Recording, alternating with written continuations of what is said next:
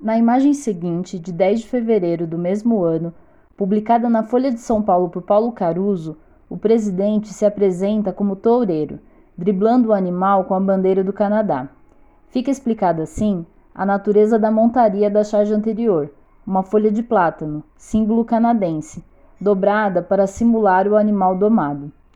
As demais imagens nos aproximam dos acontecimentos. Nosso velho parceiro comercial, o Canadá, havia anunciado que deixaria de importar produtos bovinos brasileiros, alegando a ausência de controle sanitário contra o mal da vaca louca, doença degenerativa que afeta a espécie bovina.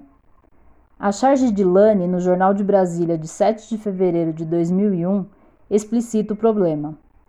Um presidente quase desnudo, ostentando a precária folha de plátano que faz as vezes da folha de parreira usada por Adão quando expulso do paraíso, exprime, segundo o desenho de Cássio no Correio Brasiliense de 9 de fevereiro de 2001, a delicada situação das relações Brasil-Canadá, abaladas há mais de cinco anos por uma disputa relacionada com a exportação de aviões.